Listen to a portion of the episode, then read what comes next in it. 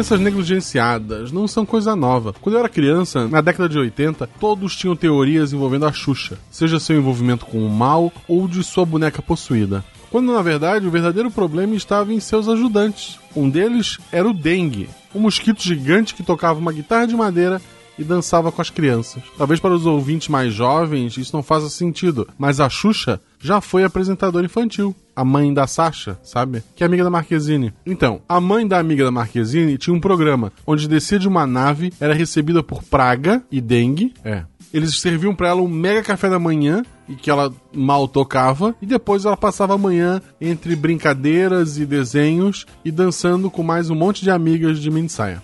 É, talvez a nossa infância tenha sido negligenciada também.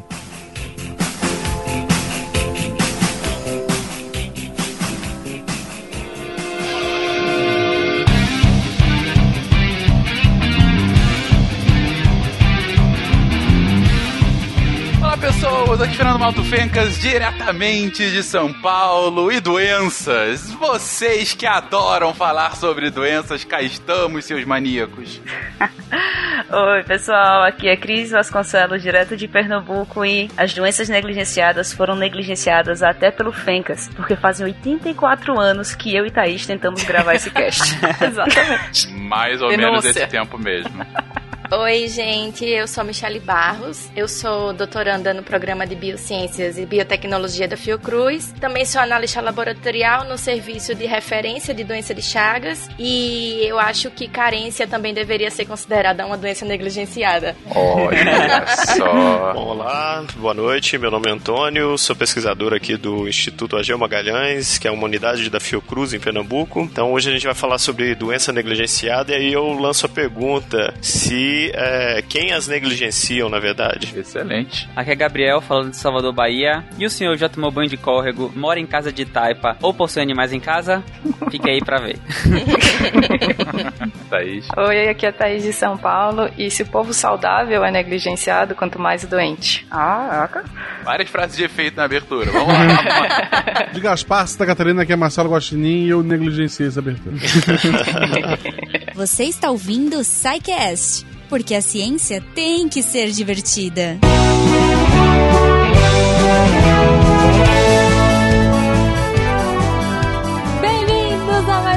de recadinhos do SciCast. Eu sou a Jujuba. E sim, hoje é quinta-feira, é aquele dia que a gente espera animado, porque tem mais um episódio em parceria com a Phil Cruz. Então, essa semana nós teremos dois SciCasts. Yay!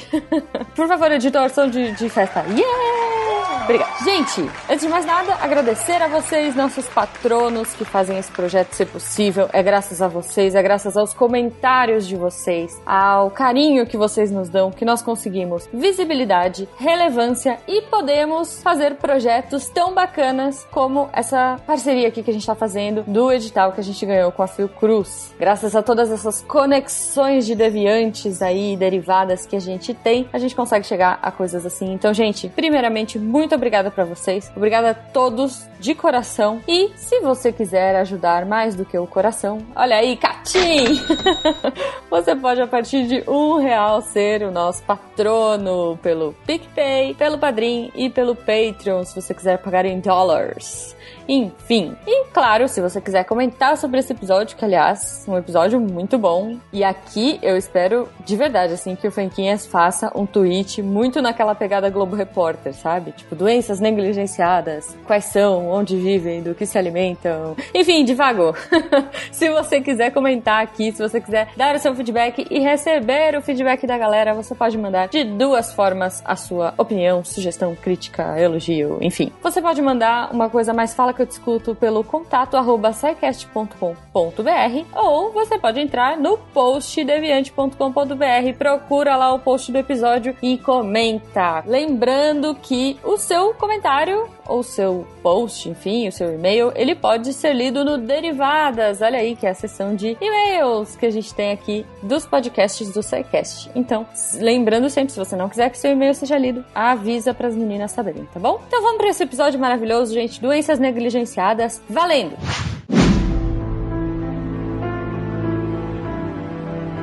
Descender dos macacos catarríneos, cair doente, passar a vida inteira com a boca junto de uma escarradeira pintando chio de coágulos sanguíneos, sentir adstrictos ao quimiotropismo erótico, os micróbios assanhados passearem como inúmeros soldados nas cancerosidades do organismo, falar somente uma linguagem rouca, um português cansado, incompreensível, vomitar o pulmão na noite horrível em que se deita sangue pela boca, expulsar aos bocados a existência numa bacia autômata de barro, alucinado vendo em cada escarro o retrato da própria consciência. Poemas Os Doentes de Augusto dos Anjos.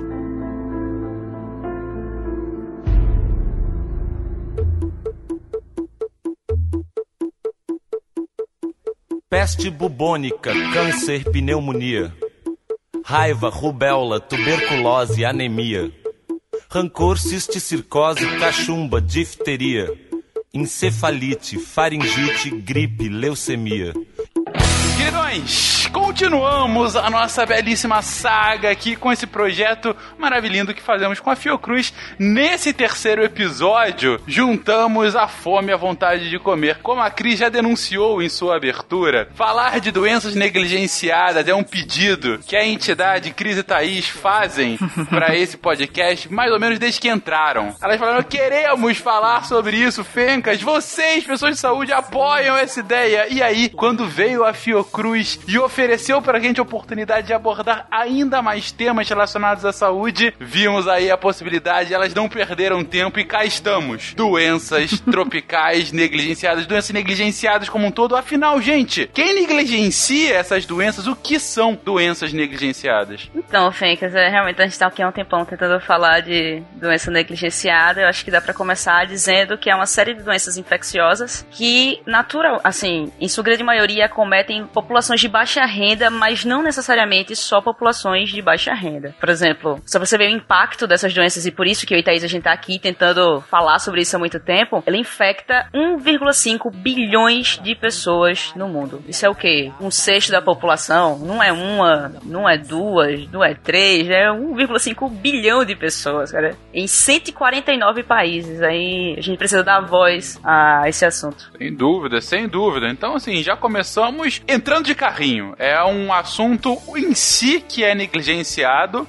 São doenças que afetam, então, uma população mais desfavorecida. E com relação às doenças tropicais negligenciadas, ou seja, aquelas que afetam nossa terra Brasilis, o que a gente pode falar sobre elas? Eu digo, de onde elas vêm, como nos infectam, como que de fato se alastram por aí? Bom, Fencas, tem um monte de coisa que pode causar essas doenças negligenciadas. Elas são causadas por vários tipos de organismos, como vírus, bactérias, protozoários e eumintos. E no fim das contas, a gente vai chegar no seu assunto tão querido que é o saneamento básico. Sim, sempre. Tá? Então a gente sempre chega nele, em vários casts a gente já falou disso, mas as populações de baixa renda são basicamente as mais afetadas por causa disso, porque elas têm menos acesso a saneamento básico. Então esses vírus, bactérias, protozoários, eumintos, eles chegam mais a essas pessoas do que as populações de um pouco mais de renda. Né? E aí, aproveitando, quando você fala em doenças negligenciadas, elas são aproximadamente uns 17 a 20 e elas têm umas classificações como as, algumas doenças dessas 17 são classificadas como negligenciadas, tem algumas outras que são classificadas como mais negligenciadas e dentro delas ainda tem uma subclassificação que são essas doenças tropicais. E aí, num contexto geral, se fala doenças tropicais negligenciadas, mas elas têm uma subclassificação aí. É, a gente vai falar um pouquinho mais pra frente sobre o que, que a OMS considera ou não. Quando a gente chegar em cada doença, a Cris provavelmente vai dar uns palpites dizendo quem é considerado tropical negligenciado É, e quem é. não é.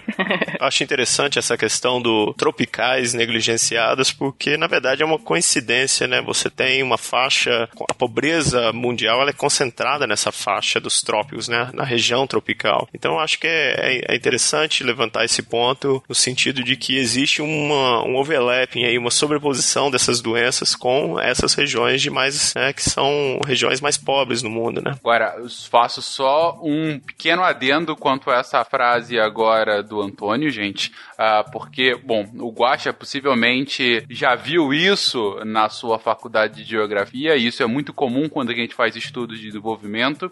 Como o Antônio falou, é uma coincidência o ocorrimento dessas doenças nessa faixa de grande pobreza, não é coincidência delas serem negligenciadas a partir daí. Mas, por favor, não caiam no conto de são pobres porque estão na faixa tropical e aí por isso não quiseram se desenvolver. Que era uma corrente desenvolvimentista muito famosa no final do século XIX, principalmente. Mas, é, assim, hoje em dia isso de fato é, é, é rechaçado uh, por, enfim, quase a unanimidade de estudiosos do assunto. Tem outro ponto com relação ao tropical, que algumas dessas doenças elas precisam, o clima favorece elas também. Não é doenças tropicais negligenciadas porque os parasitas e vírus estão na praia tomando aguinha de coco chorando, não. É, tem o clima favorece isso também. É porque a gente tem que lembrar que todos, todas essas doenças fazem parte de diversos sistemas biológicos. E sistemas biológicos necessitam de energia, nada mais óbvio do que a temperatura, né? Para fornecer essa energia necessária para esse sistema complexo de vetores hospedeiros e parasitas funcionarem de forma eficiente. Vocês comentaram aí que a ocorrência delas em lugares tropicais é, você tem a questão do clima, você tem a questão da umidade, você tem a questão da própria pobreza. Me pergunto para vocês, entrando agora, saindo da doenças e voltando a negligenciadas, são doenças tratáveis, gente? Com certeza. A maioria delas sim. É, você tem, você tem, tem doenças que não tem uma cura total, mas você tem uma doença, tem vários tipos de doença que são a, a sobrevida da pessoa aumentada praticamente igual a uma outra pessoa que vive sem a doença no mesmo local com o tratamento. Então você tem tratamento que praticamente cura a pessoa. Só que o problema é que isso não dá tanto lucro, entende? Para as indústrias farmacêuticas. Isso é um, um assunto meio tenso de falar, mas se você for ver o tratamento para esse tipo de doença, ele é bem barato. Com certeza, a prevenção é, sai muito mais barato do que um tratamento, né? É com certeza. Quer dizer, para algumas é barato, para outras não sai tão barato assim. Por exemplo, se não me engano, a leishmaniose no Brasil, o tratamento convencional fica em torno de 600 dólares. O tratamento convencional, que na cotação atual deve ser 20 milhões de reais, né? Mas é do tratamento inteiro, por mês, por ano? Tratamento inteiro. Ah, ok. E quando você vai, quando você precisa usar anfotericina belipossomal, por exemplo, esse tratamento pode chegar a mais de 11 mil dólares. Então, quando você aplica isso em que as pessoas que naturalmente vão ter essa doença são pessoas de baixa renda, imagine o custo, leva em consideração o custo. É, aí, mais uma vez, o que a Michelle acabou de falar, prevenção muito mais barata do que, de fato, o tratamento posterior. Independente do tratamento ser barato, a prevenção ainda sai muito mais barata. Eu acho que essa é uma questão principal desse, é, principal não, mas importantíssima desse tópico, né, das doenças negligenciadas, a questão da, da prevenção, porque, como vocês mencionaram inicialmente, né, um tema parece que vocês gostam, que é a questão do saneamento básico, por exemplo, para as esquistossomose, que é uma doença que eu pessoalmente não vejo sentido existir no país, sendo que é tão simples você prevenir esse tipo de doença hoje no país. E aí a gente tem várias medidas de prevenção que eu acho que é, no Brasil, por exemplo, elas são completamente negligenciadas essas medidas, como por exemplo é, educação em termos é, para a população, no sentido de evitar criadores, por exemplo, para mosquito, o mosquito Aedes aegypti, que hoje é um vetor de diversas arboviroses. Então a gente vê muito a população desinformada muitas vezes e agindo de forma que acaba favorecendo o surgimento né, desses cenários né, bem propícios para essas doenças. Porque fica num ciclo, né? A população não tem o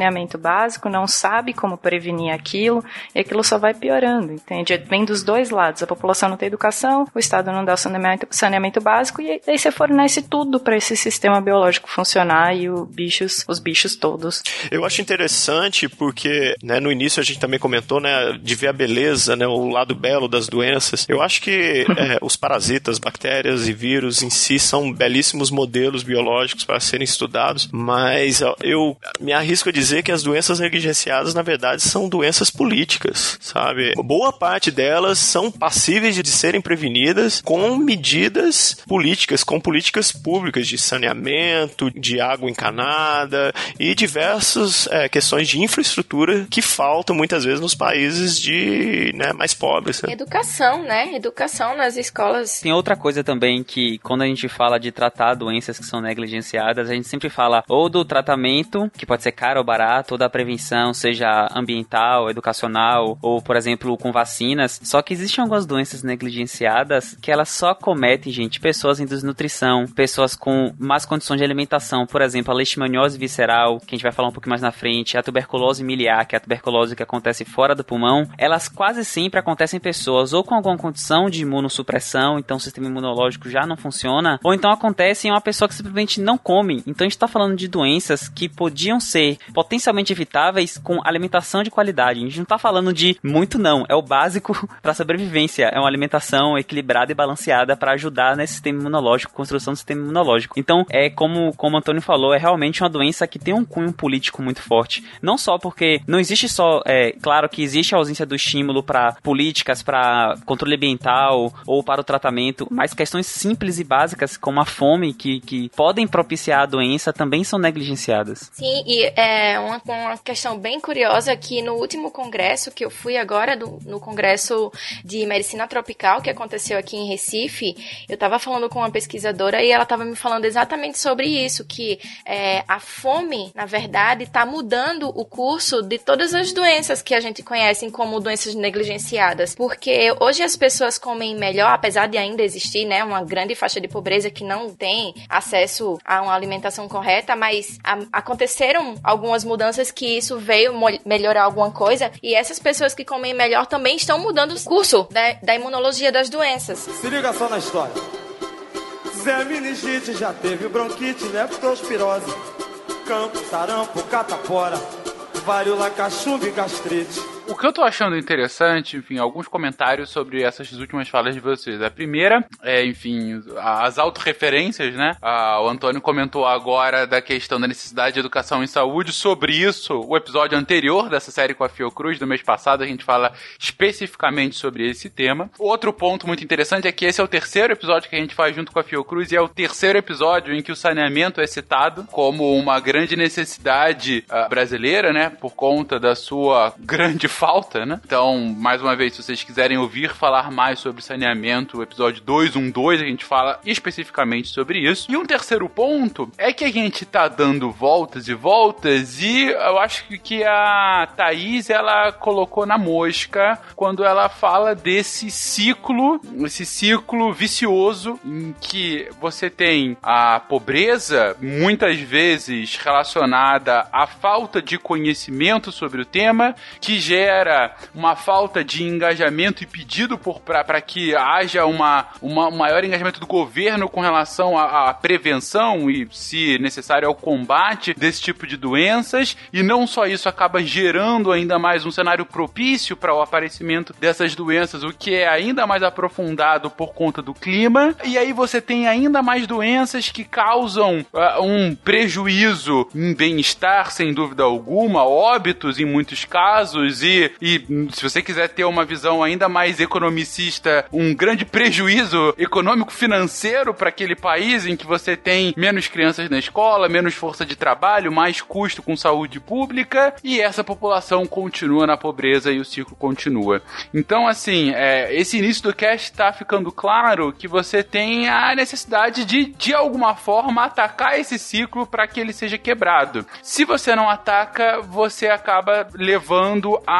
efeitos bastante grandes nessa sociedade. E é isso que eu queria trazer agora para vocês aqui comentarem, gente. Que tipo de efeitos sociais a gente já pode verificar uh, na incidência desse tipo de doença? Eu acho que tem um monte de doença que a gente vai falar mais para frente exatamente o que, que elas causam, que eles, elas causam o que a gente chama de estigma social. Por exemplo, a hanseníase, que é um nome complicado que a gente dá para lepra. O que, que acontecia com essas pessoas no século XIX? Elas eram simplesmente isoladas da população população. Hoje em dia elas ainda são isoladas da população e você ouve menos ainda falar delas, mas elas estão isoladas dentro de casa. Então você tem todo esse estigma social que é envolvido com uma pessoa que tem alguma doença que as pessoas ou não entendem como transmitida, ou não entendem é, a gravidade, ou não entendem, não tem educação exatamente sobre o que, que ela causa, e isso acaba levando a esse estigma social. Então as pessoas que têm essas doenças negligenciadas sofrem desse, ah, coitadinho, entendeu? Dessa sensação do, ah, coitado. Mas, ô Thaís, é interessante porque essas pessoas, muitas vezes, elas se, se isolam também. Por exemplo, no caso de uma leishmaniose mucocutânea, onde você tem toda um, um, uma degradação do tecido mucoso ali na região da, da boca, da, da região nasal, as pessoas, elas acabam a autoestima e toda aquela, né, tem uma imagem muito ruim de si mesmo, então elas se acabam também se isolando, né, por esse efeito da doença, né, essa consequência da doença. É, tem a coisa física que acontece que faz com que a pessoa seja excluída da sociedade. E daí a gente tem esse indicador que é chamado de DALY, é D-A-L-Y. E ele é um indicador que é, ele diz o quanto de anos aquela pessoa perde de vida, de incapacidade de, de funcionar na sociedade por causa de uma doença que causa algum estigma social como essas, entendeu? Então, esse, esse indicador, ele vem pra gente ver que essas doenças têm um daily associado a elas. Então, as pessoas perdem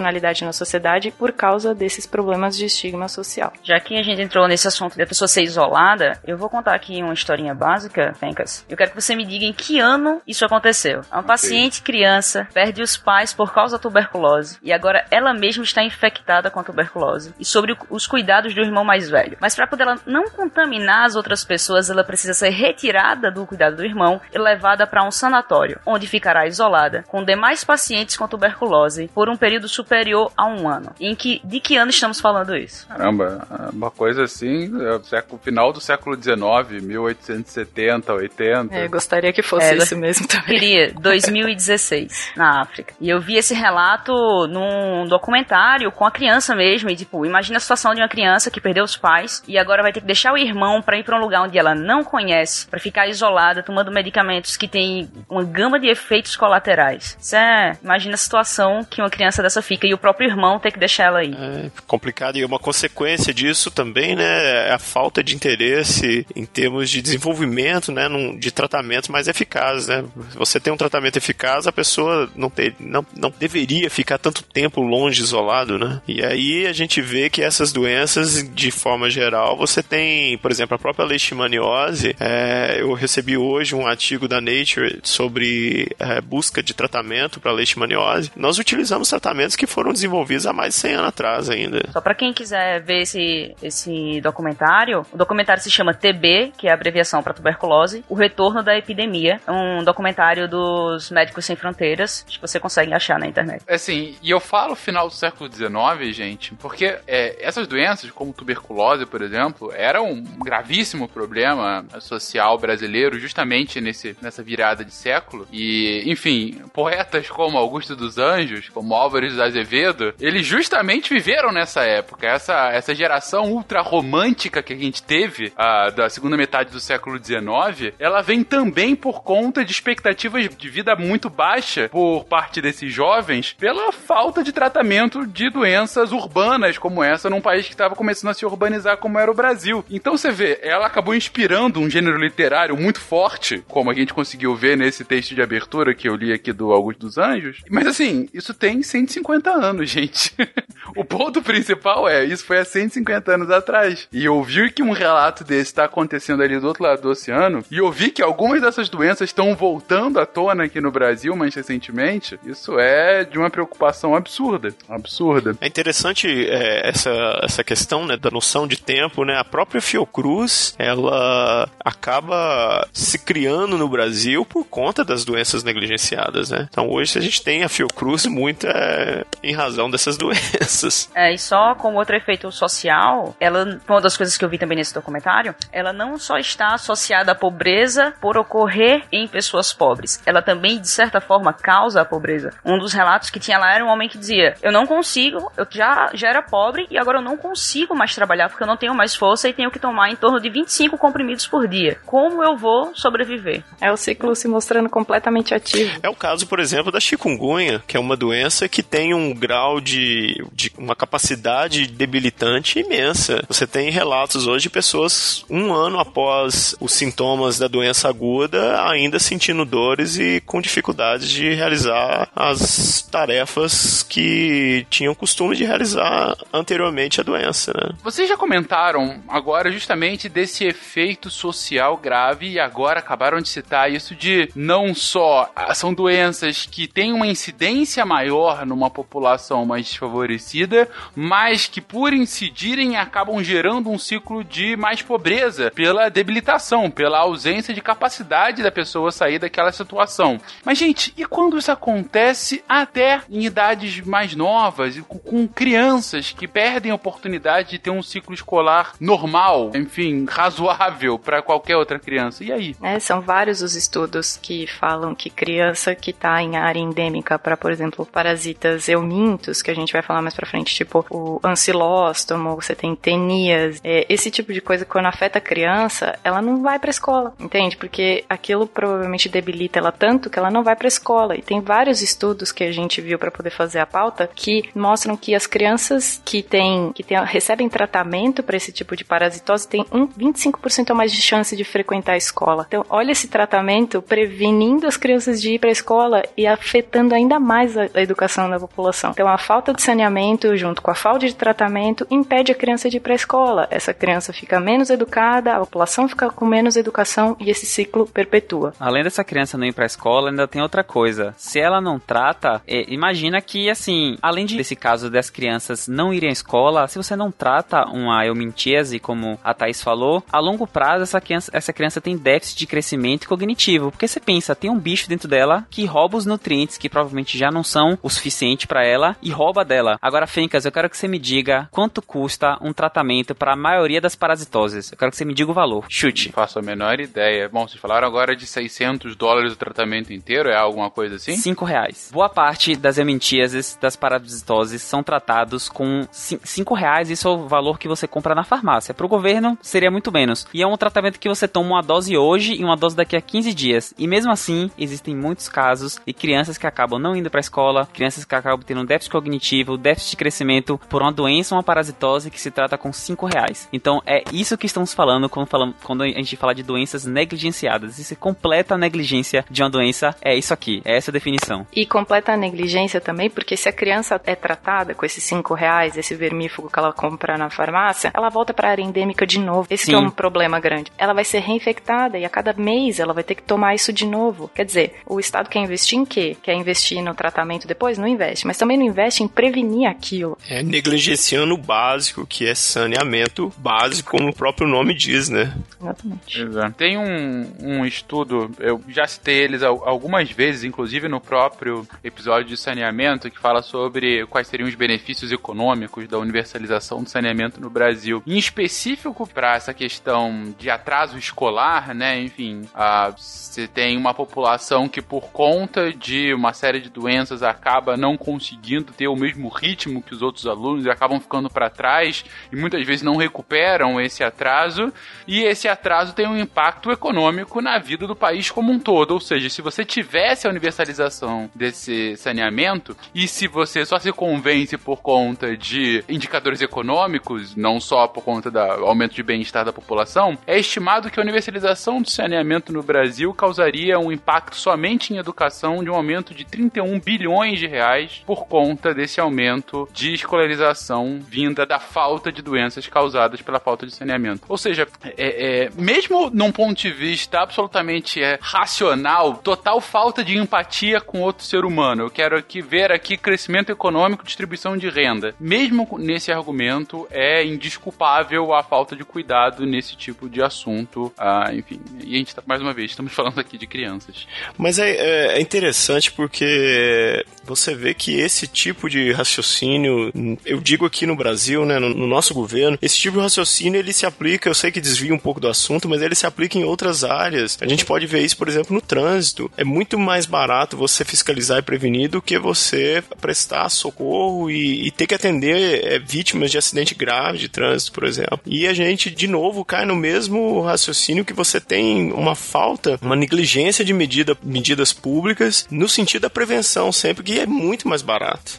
Então, né, é, acho que isso é um, uma doença que existe no nosso governo de não ter esse cuidado e investir em prevenção em diversas áreas, não só na questão das doenças negligenciadas. Se liga só na história. Zé Meningite já teve bronquite, leptospirose, campo, sarampo, catapora varíola, cachumba e gastrite. Bom, gente, falamos aqui por alto sobre definições, sobre causas e consequências, sobre maior índice de incidência, mas vamos a elas, né? A gente tem que citar as estrelas da nossa festa aqui, infelizmente, que são as próprias doenças, o que são, como afetam, seus impactos. É por onde a gente começa. Úlcera de burule, nunca ouvi falar. O que, que é isso, é gente? tão negligenciada que eu também nunca tinha ouvido falar.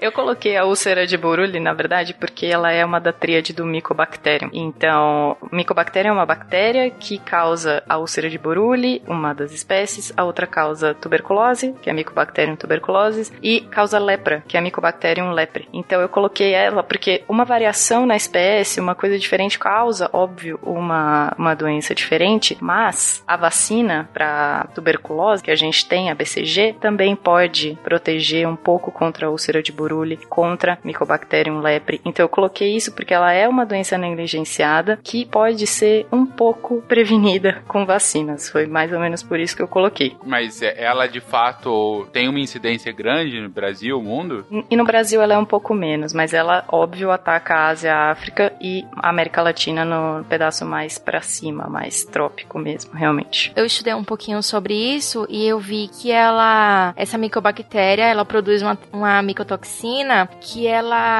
destrói as células, ela leva à morte das células. E aí vai causando lesão também, lesão cutânea, né? É parecida com a da leishmania. Isso. E essa micobactéria, ela infecta através de feridas que o, a, o hospedeiro tem, no caso, né? Quando ele entra em contato com a água ou peixes infectados. E aí também pode ser transmitida até por alguns, algumas espécies de insetos aquáticos africanos. É, que essa foi um pouco da coisa mais, assim, surpreendente surpreendente que eu vi disso, porque eu nunca tinha visto nenhuma bactéria transmitida por inseto. Inseto para mim transmite vírus, transmite protozoário, mas inseto para mim não transmite bactéria. Pelo menos é isso que a gente estuda na faculdade. Então, isso era bem interessante de que tem mais coisa ainda sendo transmitida por inseto, então tem mais problema vindo de inseto. E uma das doenças que tem também uma, uma transmissão grande por, por insetos é a doença de Chagas, aqui no Brasil bastante difundida, né? Eu lembro que a, no colégio eu lia algumas coisas. O colégio, digo, no, nas primeiras séries, assim,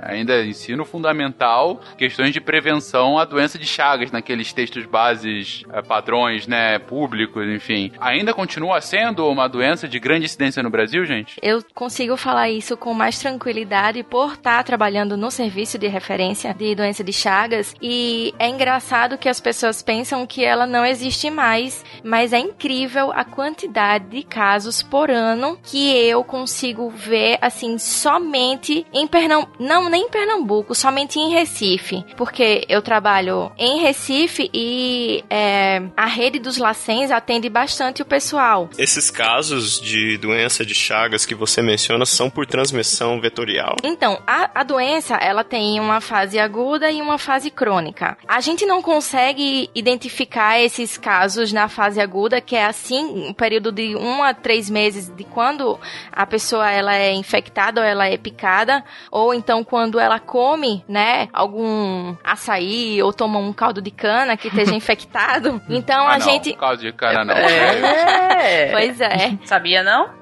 Palmito também. Só piora. É porque o que a gente ouve falar é que doença de Chagas hoje no Brasil, a maior a rota de transmissão é via oral hoje, né? Você quase não tem mais o ciclo de transmissão vetorial pelo inseto, né? Então, hoje, hoje existem cerca de 8 a 10 milhões de pessoas infectadas somente na América Latina. E aí existe a transmissão oral, que é por alimentação, né? Existe a transmissão por transfusão sanguínea sanguínea, no caso você vai fazer uma cirurgia, um recebimento de órgão, uma coisa desse tipo, você pode também receber esse órgão infectado de alguma forma. Também há muitos casos de transmissão congênita e a, desses 10 milhões de pessoas infectadas, aproximadamente um milhão e meio delas são mulheres em idades férteis. Então a transmissão congênita também está bastante alta. O que acontece na minha experiência de trabalho hoje, ver esse número grande de infectados são de pessoas que já têm essa doença provavelmente há alguns anos, porque ela é uma doença silenciosa e você só vem sentir alguma sintomatologia depois de alguns anos, sabe? E aí assim,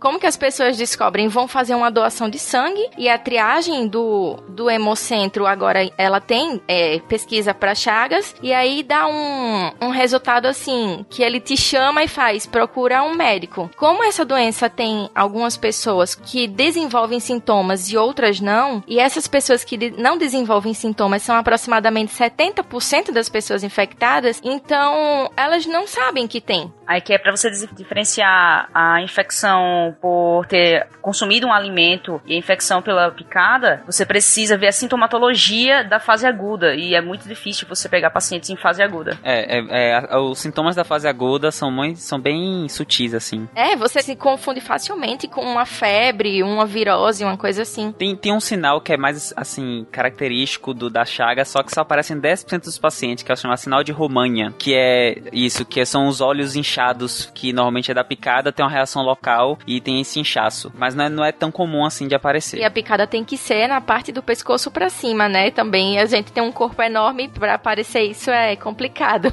uma coisa que acontece aqui, pelo menos na Bahia, tem uma cidade aqui que é bem famosa chamada São Felipe, que ela fica no Recôncavo Baiano, bem próximo de Salvador, e a, a prevalência de chagas na cidade é de 2%. Então, de cada 100 pessoas na cidade, duas é portadora da doença de chagas em algum estágio. É incrível, é, é um então, é, é, é, muito grande esse valor. É muita gente. Às vezes eu brinco lá no grupo de saúde que eu falo do hospital que tem do lupo, só que doença de Chagas é assim. Vem de São Felipe, a gente já desconfia de doença de Chagas. Ux. Ah, a Michelle achou um grupo de estudo.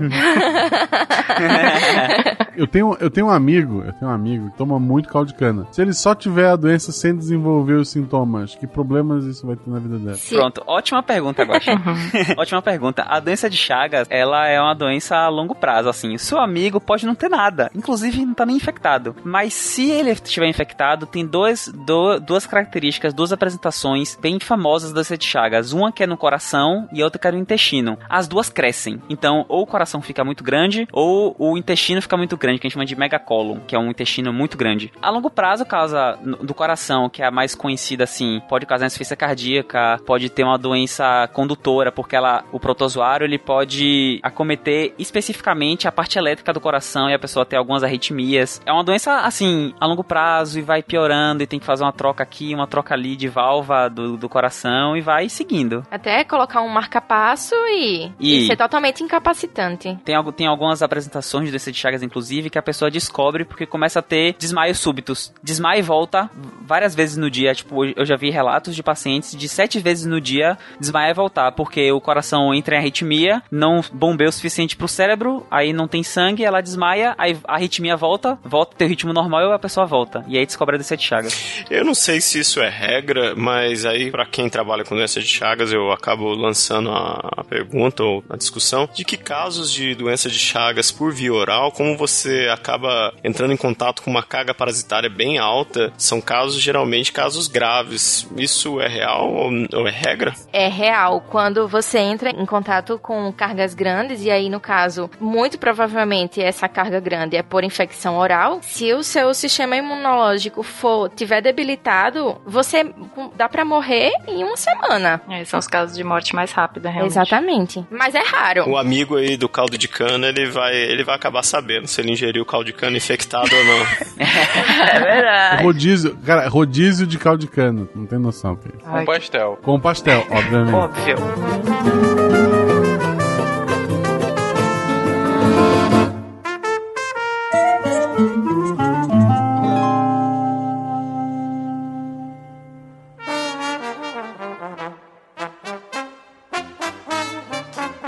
A doença de Chagas, ela também pode, além de, de poder ter sintomas cardíacos e digestivos, uma porcentagem dessa população também pode desenvolver, na verdade, uma forma mista, que ela vai ter tanto problema cardíaco quanto problema digestivo. E uma parcela bem pequena, assim, menos de 1%, pode desenvolver também é, sintomatologia no sistema nervoso. É, é bem mais raro, mas eu já vi relatos de caso de doença de Chagas acometendo no sistema nervoso. É porque o Trypanosoma cruzi, que é o agente que, que causa a doença de Chagas, esse protozoário ele entra em qualquer célula, qualquer tipo de célula. A leishmania, ela tem uma preferência por um macrófago, que é um tipo de célula sanguínea. Agora, o Trypanosoma cruzi, ele, ele invade diretamente qualquer tipo de célula que ele conseguir. Então, é, é fácil ver ele no neurônio também, entendeu? Por isso que é tão difícil tratar. Agora, Fencas, vale aqui falar um dos, das pessoas que mais se debruçaram sobre a doença de Chagas, que foi o Carlos Chagas. Eu lembro que o Pena, na, no, no cast de física de partículas, ele fala de Lattes, que foi um dos Nobels mais roubados que a gente teve. Carlos Chagas foi um desses também. Ele não, o, o ano dele no Nobel ele não ganhou por uma questão política que envolveu lá. E mas ele basicamente ele mapeou a doença, identificou o protozoário, fez a sintomatologia. Ele basicamente descobriu a doença e desenvolveu o que era uma doença que ninguém sabia direito explicar. Na verdade, ele é um dos poucos pesquisadores que conseguiu descrever a doença ah, na sua forma completa, no ciclo todo, né?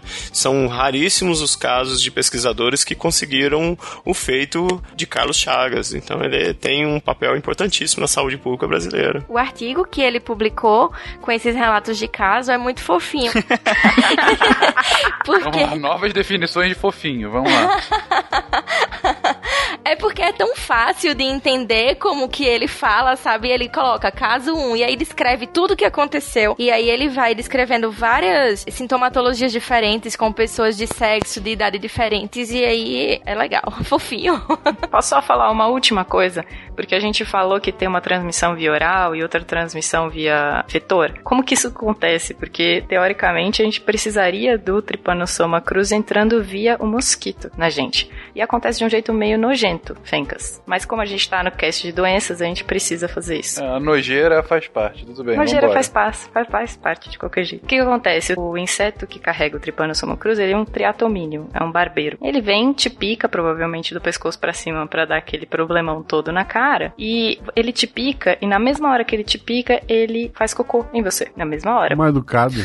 é mal educado. Mas não tem espaço pro sangue que ele vai tirar de você e o cocô ficarem dentro dele. Então ele defeca ao mesmo tempo. E aí você sentiu uma picada, sentiu aquele barulhinho de bicho voando, vai lá e se coça. O que, que acontece? O cocô dele entra em você pelo buraco da picada. Cagada tá feita. Cagada tá feita. que merda. Que merda. Mas eu tô falando isso por quê? Porque se ele picar você e defecar em você, você tá infectado. Só que se ele pica, se ele resolve se alimentar de açaí ao invés de sangue, que ele faz isso quando ele não tem, é, quando ele não tem repasto sanguíneo, tá picando pessoas, ele vai lá e se alimenta de açaí. Será que ele se confunde porque o açaí é roxinho, parece sangue? não sei. Mas tem uma coisa que o, que o barbeiro não tem, que os outros mosquitos têm, é que ele não é atraído pelo CO2 que a gente exala, tá? Então ele fica na cara, mas ele tem vários outros locais de, de picada que não só a cara. Só que daí se ele pica um açaí, entre aspas, ele consegue inocular aquela quantidade gigante de parasita que tava nele direto no açaí. E daí o açaí tá, tá contaminado e o caldo de cana fica contaminado. É só para explicar como que é essa, essa transmissão via oral um pouquinho mais em detalhe, porque teve a presença do mosquito de qualquer jeito, teve a presença do barbeiro de qualquer jeito. Só que não na gente, mas no açaí. É interessante mencionar essa questão, né? A gente falou que mal educado, né? Mas ele é, ele é muito gentil, porque. O padrão de gentileza também novo. É, pois é. Mas, mas é ele se, é realmente. Se você for pensar no tamanho de um barbeiro e você não perceber, mesmo né, sonolento, dormindo, a, a presença dele né, no, no, no, teu rosto, no teu pescoço, é, aí eu conto uma experiência pessoal que eu vivi durante a minha graduação, numa das aulas de parasitologia, onde os alunos foram convidados a serem cobaias para picadas de ninfa de, barbe de, de, barbeiros, obviamente não infectados. E eu me ofereci numa dessas é, aulas para ser cobaia, e é impressionante como ele tem uma capacidade anestésica na picada que você não sente absolutamente nada. É muito menos indolor do que uma picada de um mosquito, uma, uma muriçoca, um Aedes aegypti, um culex, né? né? E ele tem que ser assim, caso contrário, ele não conseguiria se alimentar, né? É, e já tem descrito que todos esses mosquitos, e o barbeiro tem mais disso, eles têm na, na saliva deles componentes Anestésicos. anestésicos, anticoagulantes e tudo. Tem um monte de coisa na saliva dele que propicia esse ciclo funcionar, entendeu? E aí a gente vê um outro lado da, né, voltando àquele tópico inicial da beleza de estudar talvez as doenças negligenciadas como modelo, porque você pode é, extrair desses modelos moléculas e compostos que têm um- uma utilidade imensa, como né, esses compostos anestésicos que esses organismos produzem, né? Eu tenho que contar uma história muito engraçada sobre isso. Mais uma vez, as suas definições são ótimas. Vamos lá, onde que vai parar? Bora, Michelle. Não, mas é sério. Uma vez, lá na Fiocruz, chegou uma pessoa que veio do hospital, atendida, né, que via do interior, com uma caixinha de, de palito de dente, cheia de sangue, e um barbeiro dentro. E ela veio com a filha dela de 10 anos, porque é, elas moravam numa fazenda e a menina tava dormindo de tarde. E por mais que o barbeiro tenha sido gentil e anestesiado ela pra picar, quando a mãe viu um besourão daquele tamanho em cima dela, lascou chinelada na coitada da menina. Baiana de pau. Exatamente, pra matar o besouro. E aí já se desesperou porque ela conhecia o besouro que ela chamava de besouro da doença de Chagas, né? E foi pro hospital com a menina. Assim, depois que foi feitos os exames, nem, o- nem o barbeiro tinha o tripanossoma, né? E ela também não tava infectada. Mas ela levou uma chinelada. Ó, Michele, é bom, é, foi até interessante você mencionar aí essa história, contar essa história, porque é, a gente pode até falar um pouquinho do xenodiagnóstico, né? Que não existe mais, né? Mas que era baseado na picada do próprio triatomínio, né? É, pois é. Mas ainda bem que isso não existe mais. E aí eu tô lembrando a última coisa sobre o barbeiro, né, esse mosquitão, era que a incidência dele era justamente em regiões mais afastadas do Brasil e uma coisa, aí lembrança de livro do colégio, é que ele fazia seus ninhos, suas casas, em casas de pau a pique. Que esse nome não sai da cabeça, né? Não é? É, enfim, isso tá, tá na cabeça Casas até hoje. taipa. É. Os entomologistas de plantão vão te enforcar com essa história de mosquitão, viu? Não é um mosquitão? Fala mosquito na leishmania pra você ver o que acontece. É, leishmania é outro. Você fala que é mosquito, eles também ficam bravos, entomologistas. Ó, vai falar mosquito, tá tudo bem. A gente, tá, a gente não briga, não. Cara, você vai se defender dele, tá aqui na pauta, uma forma de prevenção. Mosquiteiro. é contra um mosquitão, só pode ser isso. Chama de besourão. Besoureiro. Um besourão, um besourão, enfim. Mas então, mas falando sério, já tá claro que é uma doença é, que é fácil de se espalhar, justamente porque você não tem. Você tem tanto a questão da contaminação via picada, na verdade, via cagada que você recebe durante a picada. É, quanto à contaminação alimentícia, né? Que também vem por conta das fezes do, do, do, do besourão barra mosquitão do- dos alimentos. E que é muito difícil de ser tratado, né? Justamente por conta dessa adaptação que o protozoário tem dentro do seu corpo, podendo ficar em diversos lugares e também até pela dificuldade de você simplesmente saber que você está infectado, né? E aí, e como que a gente se previne disso então se é tão difícil de tratar, gente? Além do mosquiteiro, já que tá aqui. No Brasil tem um medicamento único que é utilizado para o tratamento da doença, que se chama benzonidazol. No mundo existe Unifortimox, que ele é proibido no Brasil por ser considerado muito mais tóxico do que o benzonidazol. Ele tem efeitos colaterais graves, mas eu li num artigo de um pessoal da Argentina que lá também tem centros de referência para doença de Chagas, que foram feitos testes na bula do remédio, né? Os efeitos colaterais que mostram que existem no benzonidazol são exatamente os mesmos efeitos colaterais que existem na bula de um ibuprofeno. Então, assim, como é que você considera que o benzonidazol é tão tóxico se um remédio que você toma para dor de cabeça pode causar os mesmos efeitos colaterais que um, que um remédio desse? Então, assim, é um, existe um mito sobre tratar ou não tratar esse paciente. E aí vai de médico para médico é, essa decisão. Mas que realmente só existe um medicamento que pode ser, é, que é distribuído no Brasil, que pode ser utilizado aqui, que ele tem efeitos colaterais, mas que há controvérsias sobre o benefício. É interessante lembrar que a gente, né, tá, a gente tá falando aí da facilidade de transmissão da doença de Chagas, e a gente tá falando só, né, das coisas ruins em relação às doenças negligenciadas, mas o controle vetorial do triatomínio, né, do, do barbeiro aqui no Brasil, é um dos casos de sucesso, né, da, das políticas públicas brasileiras, a gente pode citar isso. Por isso que a doença de Chagas tem até essa, essa falsa ideia de que não existe mais, porque nós tivemos um, um certo sucesso no controle vetorial do barbeiro aqui no Brasil, né. Perfeito, gente. Mas, enfim, vocês falaram um pouco ainda de prevenção, só do remédio. A grande prevenção é o controle vetorial mesmo? Sim. Sim. Infelizmente, sim. Sim. No caso da doença de Chagas, sim. é que existe um artigo, um único artigo publicado é, falando sobre formas de transmissão da doença de Chagas que levanta a hipótese de transmissão sexual, via sexual, da doença de Chagas. Mas aí precisa-se de mais estudos e aí eu não sei se isso vai assustar as pessoas Medo. ou não. Na dúvida, usa a camisinha. Olha, a zika, a zika já tá aí, né. Já me tiraram o caldo de cana, agora vamos falar que é sexualmente transmissível também.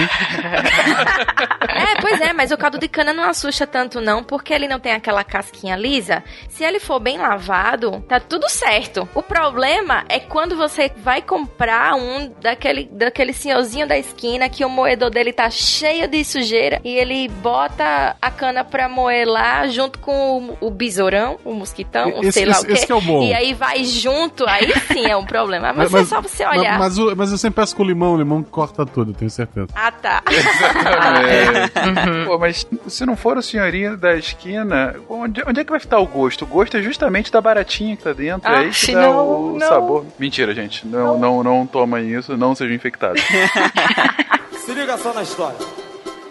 Zé Meningite já teve bronquite, leptospirose, campo, sarampo, catapora, varíola, cachumba e gastrite. Continuando aqui, vamos falar uma doença mais light, que quase não tem incidência no Brasil.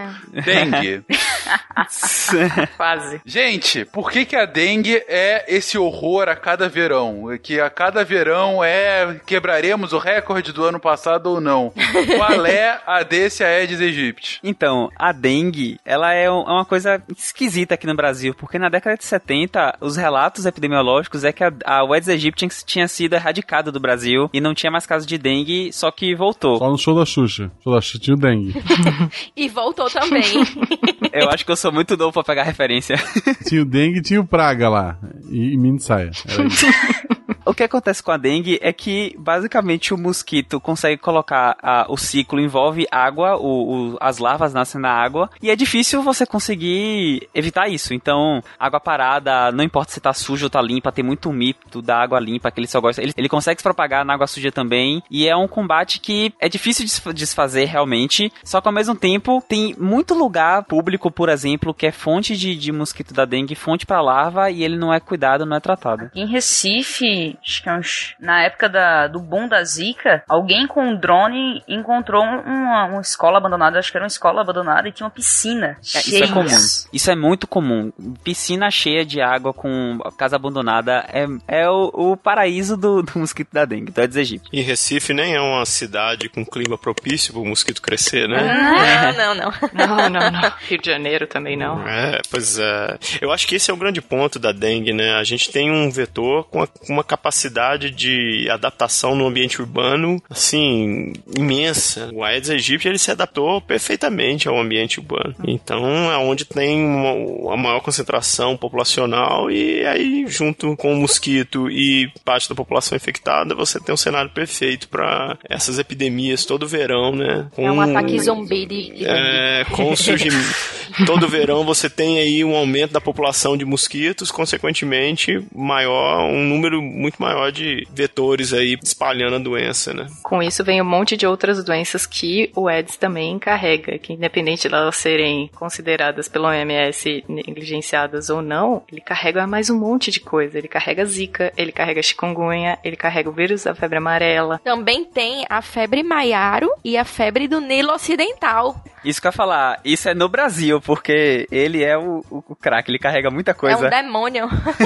É, ele é um demônio. E quanto mais adaptado ele tá, quanto mais dentro da casa das pessoas, vai ser pior e vai ser pior para é, espalhar as outras doenças também. É, lembrando que hoje nós temos uma facilidade de trânsito entre diferentes regiões do globo, o que é muito maior do que anos atrás. Então, a capacidade dessas doenças entrarem no país com esse cenário perfeito, com a quantidade imensa de, do vetor aqui, é, é muito grande, né? Uma coisa que interfere bastante, inclusive na produção de vacinas, no caso da dengue, é que tem quatro sorotipos da doença diferente. E você pode se reinfectar, contanto que sejam sorotipos diferentes. Tem uma questão interessante nisso, é que quando você se infecta com um sorotipo, cada vez que você se reinfecta, você tem chance de ter uma doença com maior gravidade. Acho que Thaís e Cris podem falar melhor da parte imunológica, mas resumindo bem brevemente, quando você tem o primeiro contato com o mosquito, seu sistema imune aprende aquele jeito, só que quando chega outro sorotipo, ele não sabe lutar muito, então ele ataca, só que ele não destrói o vírus. E aí acaba que ele acaba sendo um, ele acaba propiciando a entrada do vírus e a maior propagação dele no nosso corpo. Isso vai se repetindo até a quarta infecção, que pode ser a, a mais grave, a potencialmente virar hemorrágica, que é a dengue que mata. É, você vai ganhando chance dela virar hemorrágica conforme você vai se reinfectando. Mas o problema é que a vacina, ela não é, ela não consegue proteger você. Tem várias vacinas sendo feitas e vacinas já em teste em primatas e tudo mais, em humanos, e ela não consegue proteger contra os quatro. Esse que é o único problema dela. Mas óbvio, protegendo 60% da população já tá bom, já tem um ganho muito grande. Agora, ela ainda não consegue, a gente ainda não conseguiu achar uma proteína, um pedaço do vírus que consiga ser igual para todos, que consiga gerar uma resposta igual para todos os sorotipos. Então, é isso que eu ia dizer, ó. Tem uma vacina licenciada já em 20 países, tá? Que aí a gente vai. Eu trago aquela. aquilo que a gente conversou no cast de vacinas. A vacina é licenciada em 20 países. Ela foi testada em mais de 30 mil participantes na fase 3. Ela reduz em 93% a hospitalização de pessoas com dengue, que é bem alto. Só que ela tem um critério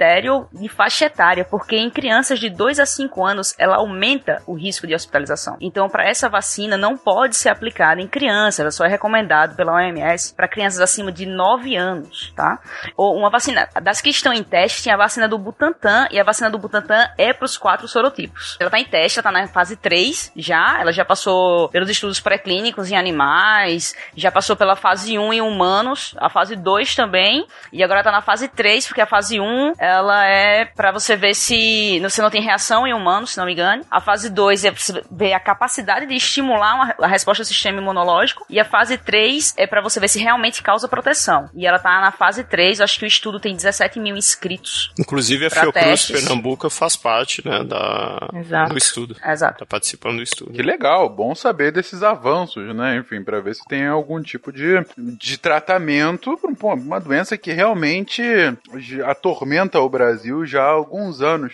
Mas, como vocês falaram, não bastassem ser o portador do dengue. É, ah, aliás, sobre isso, gente, a gente tem o SciCast 129 sobre epidemias, que a gente fala justamente sobre epidemia de dengue e epidemia de uma nova doença que chegou na vizinhança, que é o Zika, que há três anos atrás, foi mais ou menos, né, começou a dar o surto, foi perto das Olimpíadas, não foi isso? Que teve inclusive aquela hipótese de que veio trazida durante as, não sei se foi as, nas Olimpíadas ou antes da Copa do Mundo, mas por algumas delegações africanas que vieram, enfim. O ponto é, Zika chegou aí, como disse a Thaís agora, chegou chegando e com um efeito gigantesco na população, principalmente nos bebês. E aí, gente, como é que tá o Zika agora? É interessante porque eu tenho um contato bem próximo com pesquisadores que trabalham com Zika aqui na Fiocruz Pernambuco e como é uma doença que você potencialmente você é infectado uma vez só, você não pega Zika novamente. Então, como a, a população, acho que naquele momento ela estava completamente desprovida de uma defesa imunológica contra o vírus, então você teve esse boom todo e hoje você tem poucos casos de Zika acontecendo. Poucos não quer dizer que o vírus não esteja circulando, ele está circulando. E aí, conversando com esses pesquisadores, eles me informaram que você tem um, uma grande chance de, nos próximos 3, 4 anos, você ter um outro é, boom de casos, porque você vai ter uma população de crianças que hoje estão protegidas dentro da, da, do ambiente interno da residência, que vão estar expostas ao mosquito, consequentemente ao vírus. Então, é, existe uma chance, se nada for feito, de você ter um outro boom de casos de Zika nos próximos 4, 5 anos. Vem que você perguntou os dados, aí eu, eu peguei aqui o boletim epidemiológico, ele sai por semanas. Então, só para ter uma noção, em 2016 foram 216 mil casos prováveis E aí a gente tem um problema, porque é uma, é uma doença de notificação, então o médico, a equipe que atendeu um paciente provável da febre da Zika, ele notifica. Só que nem todos os casos são confirmados. Na verdade, a minoria são confirmados. Então, 2000 talvez tenha um viés aí nessa análise, porque em 2016 tinha um medo muito generalizado, então era muito mais notificado. Inclusive, negligenciamento de notificação também é uma coisa muito importante. Notifiquem, por favor, médicos de todo o Brasil. Só para ter uma noção, em 2017, os casos que eram 216 mil foram registrados 17 mil. E em 2018, até a semana 7, porque eles vão contando por semana o boletim epidemiológico, foram 705 casos, que estava dando uma média de 0,3 casos a cada 100 mil habitantes. Esse é o ponto. Não é pouco. Continua não, é não pouco. sendo pouco. Sim, continua não sendo pouco. Uma atualização aqui. Recentemente eu vi uma apresentação de um trabalho de uma pesquisadora da Fiocruz do Rio e ela, ela já fazia um estudo de corte com pacientes, com mulheres grávidas. E aí, quando veio o boom da Zika, ela fez, pô, posso incorporar isso ao, ao trabalho. E ela começou a acompanhar mulheres grávidas e muitas mulheres que tiveram a Zika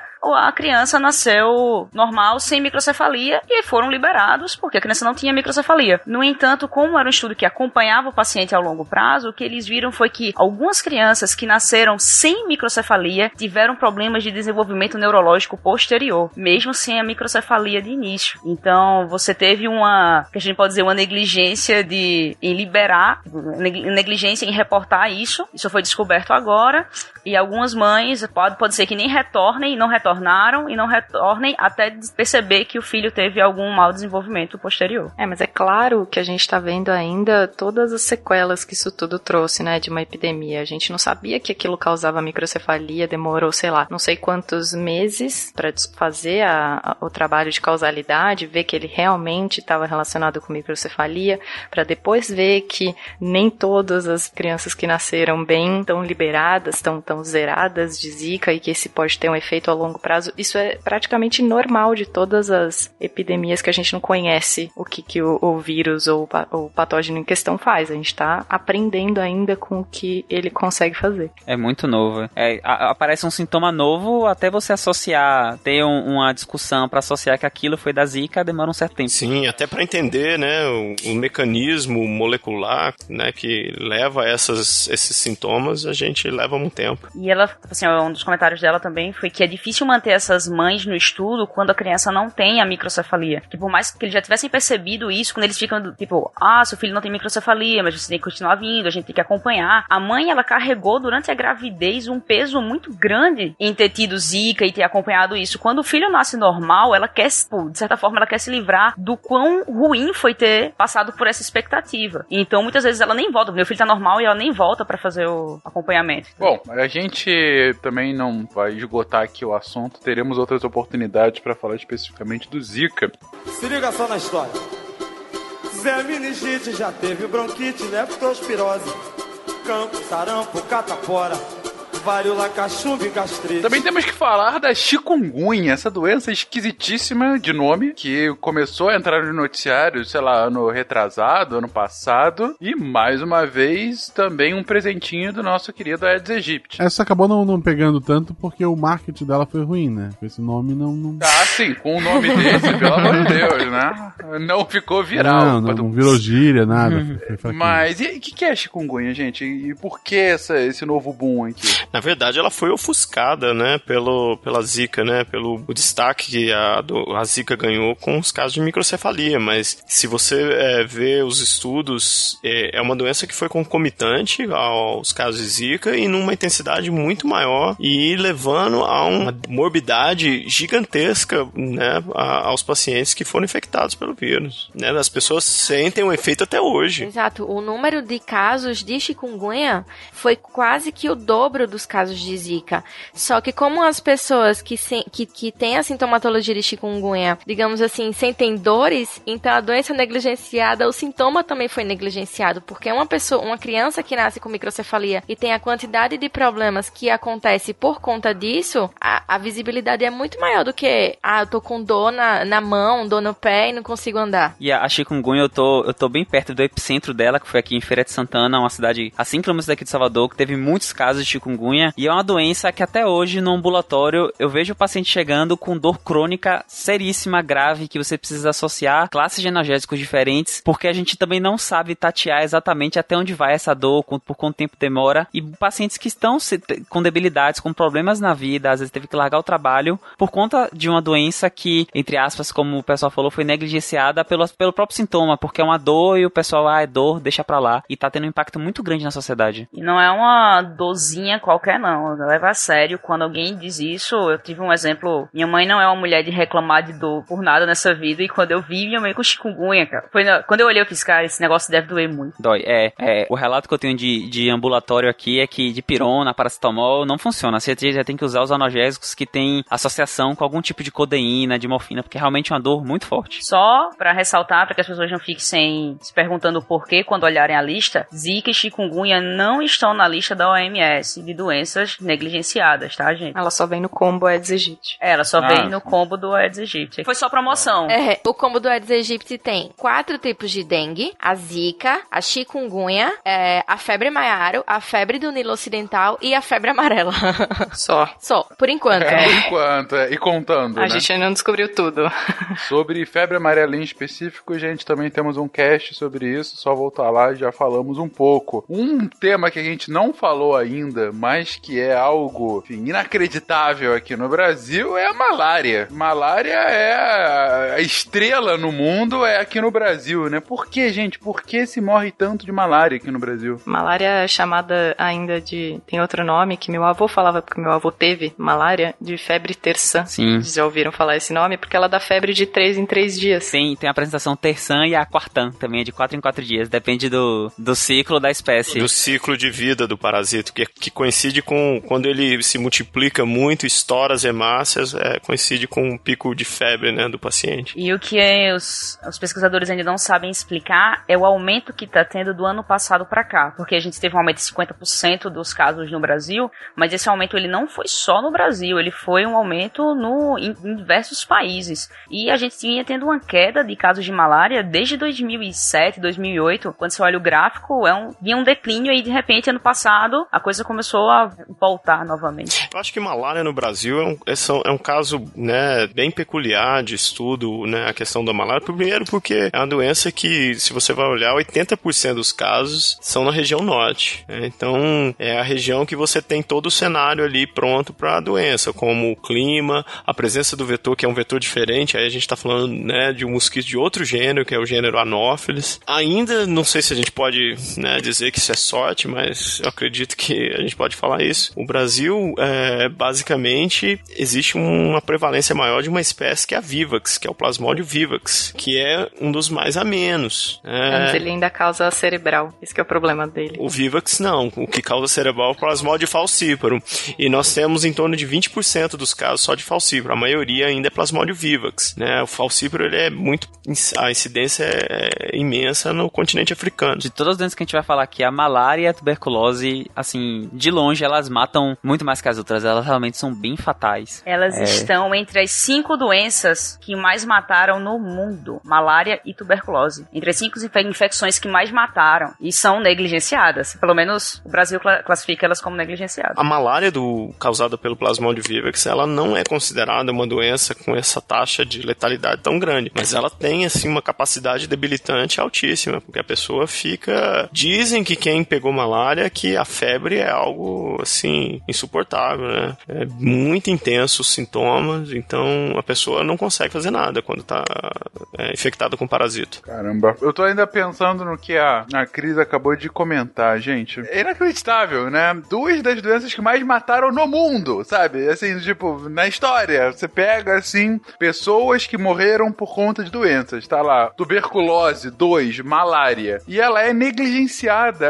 É uma coisa, é uma falta de prioridade, né? De, de tratamento e prevenção que é, é simplesmente inacreditável. Mas, de novo, é, a questão da malária, se a gente para pra pensar, imagina um ambiente ali de floresta tropical, floresta amazônica, você lidar com prevenção, com é difícil você pensar numa forma de evitar o contato com o vetor ali naquele ambiente. O que eu acho que é importante se pensar é na questão de planejamento urbanístico, que você tem hoje invasão de áreas, áreas de mata, onde você tem um vetor ali e aí a população acaba entrando em contato, né, com o vetor. Porque uma vez, né, que você invadiu aquele ambiente, é muito complicado você pensar ali no ambiente de floresta amazônica, uma prevenção, né? Você tem N criadores do mosquito ali, né? É, o que acontece isso, só voltando um pouquinho no pedaço da dengue, é que tem um dos Aedes que transmite Zika e chikungunya, que é o Aedes albopictus, que ele era o, a versão do, do mosquito que transmite isso tudo, só que a versão selvagem, não a que ia para área urbana. Então, como a gente começou a invadir cada vez mais a área, ele começou a, ser, a ficar presente nos ambientes que a gente habita, mas porque a gente invadiu a área dele, e a malária também tem isso. Hoje ele tem um destaque epidemiológico, né, o albopictus. Exato. Então, você vê que isso é parte nossa também, não de falta de cuidado, mas de expansão da população, entendeu? de migração da população para áreas que antes não eram habitadas, muito habitadas por humanos. O cenário poderia ser pior caso o Anopheles fosse um mosquito com a capacidade é, de adaptação ao ambiente urbano que o Aedes tem. Ainda bem que ele não tem essa capacidade ainda, porque né, como é, é, um, é uma população, um organismo que está em pleno processo de evolução. Né? Antônio, eu vou só discordar de você num ponto. Seguinte, concordo inteiramente quando você fala que, claro, num ambiente natural, você tem uma, uma incidência do mosquito naturalmente e, e é difícil você ter algum tipo de prevenção nesse ambiente e aí aquele trato da urbanização justamente para saber uh, limites, até onde avançar e, e potencial que essas doenças podem trazer. Contudo, a gente tem um relato histórico de como doenças negligenciadas foram tratadas ou pelo menos restritas durante um tempo por conta de algum interesse maior. O caso mais prático que a gente tem, digamos assim, recente, não é tão recente, mas enfim, que é um caso histórico, é a questão da, do, da construção do Canal do Panamá. O Canal do Panamá, aquele canal que liga os oceanos Atlântico e Pacífico, que fica, enfim, surpresa, no, Cana no Panamá, ele começou a ser construído ainda no século XIX pelos franceses, ficou durante mais de uma década nessa de ser construído e não ser construído pelos franceses e acabou não sendo com completado justamente por conta de febre amarela e malária, que fazia com que os trabalhadores simplesmente não conseguissem é, terminar o projeto. E aí você teve algumas questões de política internacional, entrou os Estados Unidos no meio, os franceses saíram, entraram os Estados Unidos para fazer a construção e a posterior administração do Canal de Panamá. E quando eles entraram, eles conseguiram, melhorando as condições sanitárias da região, quase que extinguir a incidência da febre amarela e diminuir enormemente da malária. Mesmo tendo, fazendo um canal, uma obra de engenharia gigantesca no meio de uma selva tropical. E aí o canal conseguiu ser finalizado. Demorou, não foi tão simples. Você teve ainda uma, uma taxa de óbitos grande também na administração americana, mas é um caso em que, quando começou a afetar interesses econômicos grandes, você teve soluções para isso. O meu ponto que eu tô levantando aqui é, ok, claro, a gente vai ter ainda um mosquito, não, não tô advogando para que matem todos os mosquitos que transmitem malária, porque aí a gente vai... Não, não é esse o ponto. O ponto é, é quando a gente se vê ameaçado por algum tipo de doença, quando a gente tem, é, é, você tem um risco econômico ou uma população uh, que tem um calibre maior afetado, você tem as pesquisas em cima disso. Quando você tem a, a, a comoção pública com relação a uma doença, você vai em cima disso. Olha, há 30 anos atrás você não falaria que a AIDS hoje seria uma doença altamente é, é, é contornável, não ainda curável, mas totalmente tratável. O câncer hoje diversos tipos tratáveis também. E isso, câncer há 50 anos atrás era sentença de morte. E agora a gente tem malária, que é a doença que mais mata, a segunda doença que mais, ma mais matou no mundo, e você continua com tratamento marginal. Esse é o meu ponto. Sim, eu concordo, Fincas. Eu acho que, é, na verdade, o que eu quis dizer no, na minha fala é que o controle da malária, eu acho que ele é um pouquinho diferente de algumas doenças que a gente tem conversado aqui, que ele não depende muito de coisas como, por exemplo, infraestrutura básica. Mas ele depende sim, a malária eu acho que é importante mencionar, ele depende sim de da comunidade científica, de vários setores da sociedade debruçarem em cima do problema para você desenvolver medidas como, por exemplo, vacinas. Então, vacina é algo que é passível de você aplicar na população e a população fica protegida imunologicamente. É, no caso, eu não conheço especificamente é, o caso do canal do Panamá, mas eu acredito que, como é feito atualmente, muitos dos americanos quando viajam para o Brasil e vão visitar essas áreas que são endêmicas para malária, eles são orientados, né, pela, pelo governo a tomarem medicamentos de uma forma profilática. Então, eles tomam o medicamento antes mesmo de entrar em contato com o, o parasita. Então, acho que é, é, um problema que ele é um pouco diferente das doenças que a gente comentou, porque ele, a resolução e a prevenção dele depende de é, medidas que eu, eu, na minha opinião, é, eu já trabalhei, eu fiz meu mestrado foi em malária. Eles fogem um pouco daquela questão das infra, da infraestrutura básica, porque é um problema que ele é inerente àquele ambiente natural onde as pessoas estão invadindo, então, né, é, onde o espaço urbano está tá crescendo, né?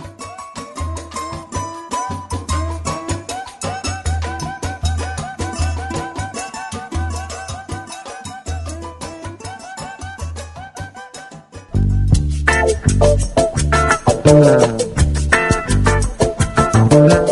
continuando nosso tour pelas doenças horríveis que nos afetam e que não conseguimos contorná-las. Leishmaniose, outra com um nomezinho bem interessante e eu tenho certeza agora Cris e Thaís ficam em alvoroço e na verdade, na verdade, elas quiseram fazer uma pauta inteira para falar dela, a leishmaniose. Vamos lá, é, gente, divirtam-se. É que Cris e eu trabalhamos com o bicho, então não tem como. Um pequeno disclaimer sobre leishmaniose. Pessoas sensíveis, não pesquisem no Google. Pronto. Não. É. Não. Pra boa parte das que a gente falou aqui, pesquisar no Google você vai encontrar imagens bem peculiares. A gente avisou, é. Imagens fortes. Eu pensei. eu pensei em imagens horripilantes, mas peculiares é interessante. leishmaniose, gente, por mais que as pessoas. Eu conheço muita gente que faz, pô, leishmaniose, mas eu nunca ouvi falar, não, não sabia que tinha incidência aqui no Brasil, mas tem uma incidência, no, não só no Brasil, tem uma incidência alta. Ela ocorre em 98 países, tem relato de incidência, e são 350 milhões de pessoas com risco de contrair a doença e tem acho que quase 2 milhões de novos casos por ano. Ela tem três tipos que a gente classifica, que é a visceral, a cutânea e a mucocutânea, em que a visceral ela é a mais fatal e a mucocutânea e a cutânea ela causa lesões na pele que você pode carregar a cicatriz para a vida toda, voltando causando aqueles efeitos sociais das doenças tropicais negligenciadas que a gente citou no início do cast. E aí, diferente da malária, na, no caso das leishmanioses, nós somos bem azarados, né? Porque a maior, uma da, das espécies mais importantes né, de parasito que causam leishmaniose, a leishmania, leishmania brasiliense, e é altamente incidente no Brasil, ela tem a capacidade de causar a leishmaniose mucocutânea, que é assim, como foi falado aí, né? Bem chocante os casos, né? É muito triste, né? Você, quando você vê fotos de pessoas que tiveram essa doença, é um negócio assim, muito debilitante, né? Você tem, na verdade, pedaços da face da pessoa que são amputados praticamente, né? O que acontece, a gente também tem uma outra espécie de leishmania que também é dada por causa do nosso nome do Brasil, é a leishmania amazonensis. Então, só o nível da gente ter duas espécies de, de parasita que causam uma doença tão trash como essa, tem o nosso nome. Então é porque a gente é realmente muito azarado em relação a isso. O Brasil está entre os 10 países com a maior quantidade de casos para as duas formas.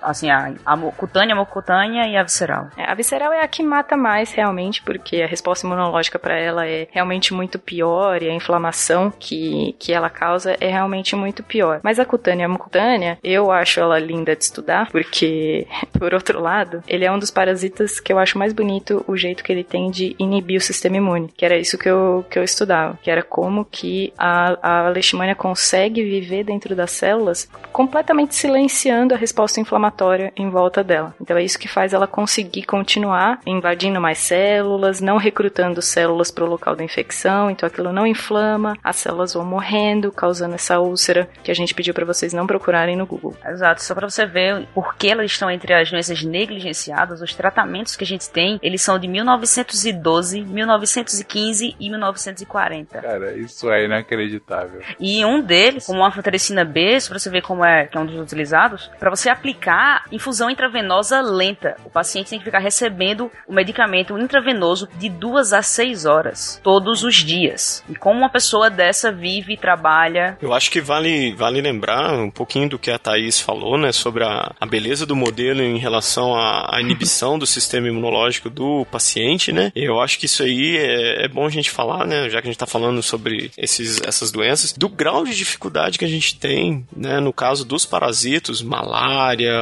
é, tripanossoma, leishmania, de desenvolver vacinas por conta dos mecanismos que esses parasitos têm de inibir o sistema imune, o funcionamento normal do sistema imune. Realmente é, é espantoso como que eles são espertos. Uma das coisas que acontece, só para ilustrar, é o cruze, o Trypanosoma cruzi, ele tem várias fases no, no hospedeiro, tanto no barbeiro quanto na gente, mas to, em todas essas fases, ele meio que troca todas as proteínas de superfície dele. E é como se ele trocasse de roupa. E aí o sistema imune não consegue mais achar ele. O sistema imune ficou dias e dias e dias tentando lutar contra uma proteína que não existe mais na superfície dele. Ele trocou de roupa, ele não consegue mais ser reconhecido. Então, essa é, esse é um dos problemas muito grandes para você fazer vacina, porque se ele troca toda hora de proteína, não adianta nada você pegar uma dessas para fazer a vacina. Se ele fica horas com aquela proteína para fora. A própria malária, se você vê o plasmódio, quando ele tá na, naquele momento do ciclo que ele tá infectando o fígado, ele faz com que o fígado libere vesículas da própria célula hepática cheias do parasito. Então o parasito tá ali dentro de um, como se fosse um cavalo de Troia mesmo, onde o sistema imune olha para aquela vesícula, ah, opa, isso aqui pertence ao meu corpo, então não vou fazer nada, só que lá dentro tá cheio de, para, de parasito. Uma das coisas mais bonitas da leishmania, que eu acho, que é a que a gente chama da leishmania apoptótica, que um dos tipos de morte celular que ocorrem na gente chama-se apoptose, que é um tipo de morte que acontece o tempo todo para o bem do nosso, para a nossa homeostase e também para merdas acontecerem na gente. Só que o que acontece com durante essa morte celular? O que acontece durante essa morte celular é que a gente, nossa célula, uma célula minha que precisa morrer porque ela está funcionando mal, ela vira a membrana dela e aí o que tem por dentro fica para fora, como se ela virasse uma roupa do avesso. E aí o nosso, meu sistema imune vai lá, olha para aquilo e fala: "Olha, uma célula que tá morrendo. Eu tenho que comer essa célula e vou destruir". Tá bom. O que que a leishmania faz? Ela tem essa mesma molécula para fora. Essa mesma molécula que a gente tem e que pra gente é uma coisa, uma sinalização de, OK, é, tenho que destruir essa célula. A leishmania também tem, só que ao invés de morrer dentro da, da célula que vai fagocitar, essa leishmania, ela infecta passivamente. É o cavalo de Troia é ela mesma, entende? Ela vai entrando sozinha dentro da célula. A gente tem que lembrar que são milhares né, ou milhões de anos de coevolução, né? Então, é, você tem mecanismos biológicos que são, do ponto de vista científico, muito bonitos de serem estudados, né? Ruim pro paciente. Eu ainda é. acho isso bonito, é. A descrição que você tá fazendo, Thaís, é quase um, um ser alienígena que, que foi criado, ou pior, um ser artificial criado pra matar a pessoa, né? Porque ela se esconde perfeitamente, ela impede que o, o sistema imune da pessoa funcione. Caraca, realmente não tem chance quase. Não tem.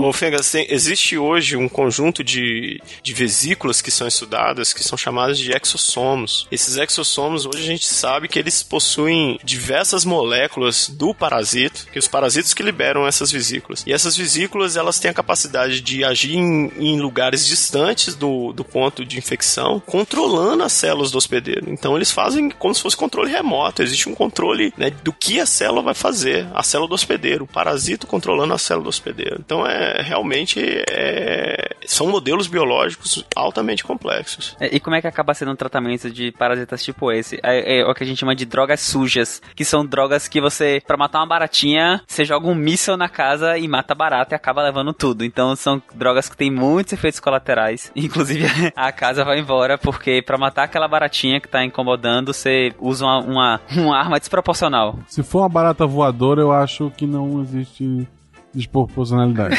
Não tem problema.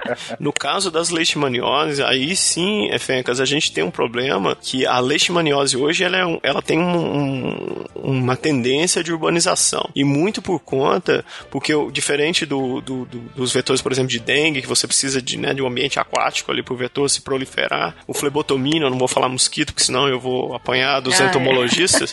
Era isso que eu ia falar, não pode chamar os flebinhos de mosquito. Não pode, não pode. Flebotomínio. Mas os, fle- Flebinhos. os flebotomínios, eles, eles geralmente se criam em, em um ambiente sólido, rico em matéria orgânica. E com a desorganização, quantidade de lixo que a gente tem nos, nos centros urbanos, você acaba tendo uma urbanização hoje da leishmaniose. E aí sim eu acho que é um problema passível de ser abordado por uma questão de infraestrutura. né? Aí a gente retoma aquele ponto que a gente né, acabou discutindo um pouco sobre a malária. Mas aí eu tenho que lembrar que a Flavinha não tá no cast, mas se ela tivesse Uhum. no cast, ela ia falar mais ou menos assim. E os cãezinhos, minha Ah, gente? é, pois é. Gostei muito da vozinha. Né? Continua. Os cãezinhos, eles também são infectados pela malária. pela malária, pela leishmaniose. Mas é, Fegas, a gente tem infecção de animais silvestres e animais domésticos. E o problema dessa infecção é que eles se tornam um reservatório. Isso significa que flebotomínios que não estão infectados podem se infectar quando acabam é, picando um animal que está infectado, por exemplo, um cachorro, um gato. Só que o que acontece quando um animal desse infectado é que é, no Brasil a gente faz é, sacrifica o animal, mas o que tem se visto é que isso não, não diminui a quantidade de casos, porque os mosquitos daquele ambiente eles continuam contaminados, os que contaminaram o animal. Então, sacrificar não pode ser que ajude a não aumentar a quantidade de casos, mas não reduz. E o que você pode fazer é que, apesar de não ter vacina liberada para humano, tem vacina liberada para cães, só que essa vacina ela não é totalmente eficaz. Então, o que os veterinários recomendam é que você, se mora em um ambiente que tem incidência disso, além de vacinar o cachorro, você use a coleira que impede que o cachorro seja picado. Ainda tem a questão do tratamento também, né? É, Porque exato. existe um debate da história do cão. É, acho que, se eu não me engano, a droga é a mesma que é utilizada do- no cão para o ser humano. E aí, você tratando o cão, você aumenta, talvez, a chance de surgimento de resistência contra aquela droga. Então, existe esse debate sobre essa questão, não só se surte efeito o sacrifício do cão em termos epidemiológicos, mas também qual é a consequência de usar, de tratar o cão em relação ao surgimento da resistência a esse, ao, ao medicamento. Se liga só na história. Zé Meningite já teve bronquite, leptospirose, campo, sarampo, catapora, varíola, cachumba e gastrite. Bom, falamos aqui de grandes eh, problemas brasileiros e de outros lugares do mundo também. A gente não podia deixar de falar da, do mal do século, né? Tuberculose é uma das cinco doenças que mais matou na história e continua sendo uma questão a ser observada. E volta agora a aparecer no Brasil, inacreditavelmente. Gente, tuberculose, por que tão complicada? São 2 bilhões de pessoas com risco de ter tuberculose. E es- em 2016 estima-se que 1,7 milhões de pessoas, milhão, né? 1,7 milhão de pessoas tinham morrido por causa da tuberculose. A grande problemática dela é que a gente tem a tuberculose comum, você tem a tuberculose resistente e você tem a tuberculose multiresistente, onde as drogas não fazem mais, não surtem mais efeito. E o que acontece é que, um dos casos que eu vi, por exemplo, você trata o paciente que tá com a resistente, só que as drogas para tuberculose, elas têm muito efeito colateral. O paciente vomita muito, ele começa a não conseguir obter nutrientes por causa disso. Além disso, ela causa alucinações auditivas e muitas vezes você tem que escolher tirar o remédio do paciente porque o remédio está matando o paciente. Só que quando você tira o remédio, o paciente de- desenvolve a multiresistente e aí não vai ter medicamento que consiga tratar. Ó, eu vou falar uma coisa que é meio tenso, mas eu tive uma pessoa na minha família que teve tuberculose e teve que se tratar. E eu acho que desses, desses sintomas que a, que a Cris falou, é, acho que a pessoa só não teve alucinações auditivas. E o tratamento durou, assim, mais de seis meses. Eu acho que esse é o problema principal da tuberculose. É a duração do tratamento. Você faz um tratamento de três ou quatro meses tomando quatro drogas que são fortíssimas, rifampicina e tambutol, e depois você faz mais uns dois ou três meses com duas drogas. Então, a adesão terapêutica já é uma coisa muito difícil, ainda mais pensando que tem, tem populações que às vezes tem coisas que a gente nem pensa, mas tem gente que tem dificuldade pra ir no posto pegar o remédio. Então, deixa de tomar porque tem dificuldade pra ir buscar o remédio que é dado gratuitamente. Então, tudo isso tem que ser levado em conta na hora de pensar. E outra coisa da tuberculose é, muita gente pode estar pensando, ah, mas não tem a vacina lá, a BCG, toma, deixa a, uma marquinha no braço pra sempre. A BCG, ela evita é, jeitos da tuberculose de infectar jeito mais grave, que a gente chama de tuberculose miliar, que é a tuberculose que acontece em outros órgãos, fora do pulmão, que é uma catástrofe. Tuberculose intestinal, renal, são casos muito graves. Então a BCG, ela é mais pra evitar esses tipos de caso. Mas a tuberculose pulmonar já é grave por si só. O paciente perde peso, é febre, aquela é uma febre que aparece todo dia de tardinha. Febre de tardinha todo dia, perde peso. É uma doença insidiosa. O que dá mais agoniante do ponto de vista agora falando como profissional de saúde é que os pacientes chegam muitas vezes na emergência já em estados totalmente consumidos, bem emagrecidos, porque não teve nenhum momento da vida deles alguma intervenção para alguém pensar foi tuberculose. Os pacientes completamente desassistidos pelo sistema de saúde ou então que não tem acesso mesmo, não tem como chegar lá, acabam que a gente perde pessoas, perde, perde vidas por doenças que são potencialmente curáveis, né, como a tuberculose. Tem os casos resistentes, mas são potencialmente curáveis e por questões de demorar muito dar, em dar o diagnóstico, isso acontece na tuberculose, isso acontece na leishmaniose. A gente perde pessoas, perde pacientes porque demora para dar um diagnóstico, demora para o sistema de saúde chegar, demora para fazer um rastreio, a pessoa não tem condições de saúde adequadas, não se alimenta bem, enfim, é bem, é bem revoltante. Foi quase um desabafo aqui.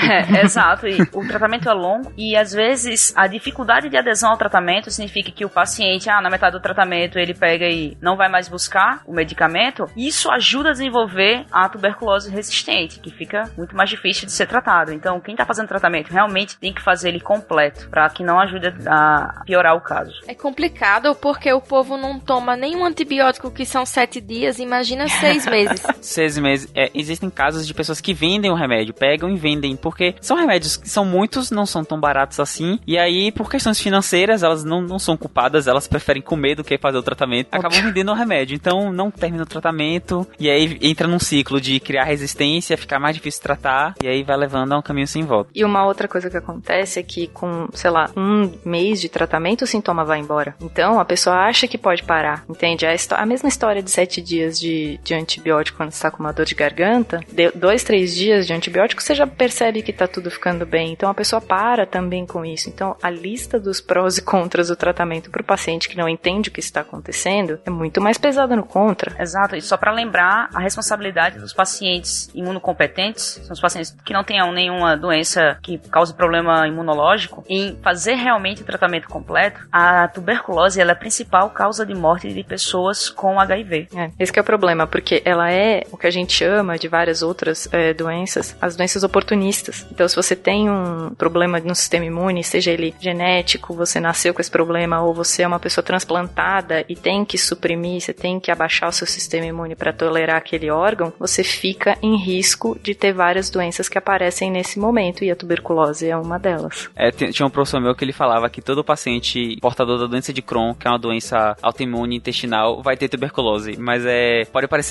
assim, tenso, mas é porque o tratamento de doenças autoimunes envolve um pouco de imunossupressão. Então, eventualmente, eram pacientes que acabavam evoluindo com tuberculose secundária a um tratamento de uma doença autoimune. Tosse há mais de três semanas, procure o um médico. Caiu o recado. Gente, uma das doenças que mais acomete por conta de falta de saneamento básico é a esquistossomose, a barriga d'água, aquela a doença da água suja. Gente, o que, que é esquistossomose e por que ela é esse caos no Brasil? Só um disclaimer aqui. Eu acho que o, novo, o próximo desafio do SciCast é ver quantas pessoas, quem é que sabe quantas vezes a gente diz saneamento básico. Valendo!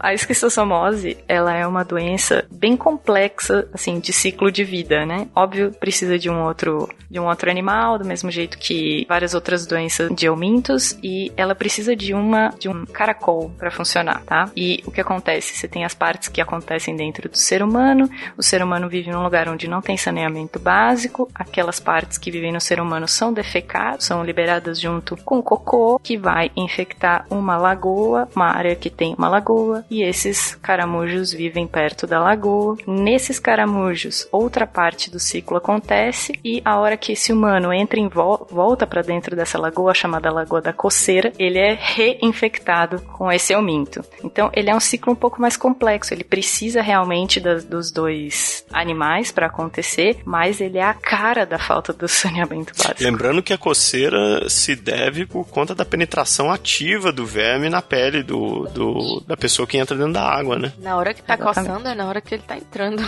Horrível. É, Exatamente. Uma, uma, coisa curiosa desse verme é que ele tem um tropismo pela luz, aí faz eles na, acabarem nadando, assim, entre aspas, para regiões mais rasas, que é justamente onde a pessoa entra e bota o pezinho. Ai, que bonito. Olha a coevolução. Essa sim é uma doença que a gente, no século XXI, com a quantidade de avanço tecnológicos que a gente tem hoje, é inadmissível a gente falar que existe caso de cistossomose, né, num país. Porque não depende de pesquisa para você evitar. É simplesmente saneamento básico, mais nada. Eu, como tenho família aqui na Chapada Diamantina, aqui na Bahia, era batata. Era ir para lá, voltar para Salvador e fazer o teste para ver se tinha pegado esquistossomose, porque é muito comum. E é a, como é que ela funciona bem rapidamente? O, quando ele é infectado, o, tem todo o ciclo do, do verme, ele vai acabar parando no fígado. E ele para na entrada do fígado, que a gente chama no, no, no pré-hepático, no sistema porta pré-hepático. Então ele impede que o sangue entre no fígado, vamos dizer assim. E ele acaba gerando toda uma resistência que gera sintomas de hipertensão portal. Então por isso que a barriga fica grande, porque como você aumenta a pressão do sangue, das artérias, é, da artéria, principalmente da veia, na verdade, que no caso é a veia porta, no abdômen, você acaba extravasando esse líquido e acaba gerando uma chamada que a gente chama de ascite, que é líquido livre no abdômen. Por isso que fica com essa barriga d'água. É uma questão de equilíbrio de pressões. Então é uma obstrução que é causada por um, por um bichinho que o tratamento é relativamente simples de se fazer. Simples no caso de é, é relativamente evitável de se infectar e se infectando existe um tratamento que você pode fazer cedo para evitar sintomas mais graves. É aquele que custa 5 reais. É. E é aquilo que eu falei lá no começo, né? Tratar ou prevenir é muito mais barato do que tratar. O tratamento para extossomose é com um remédio chamado Praziquantel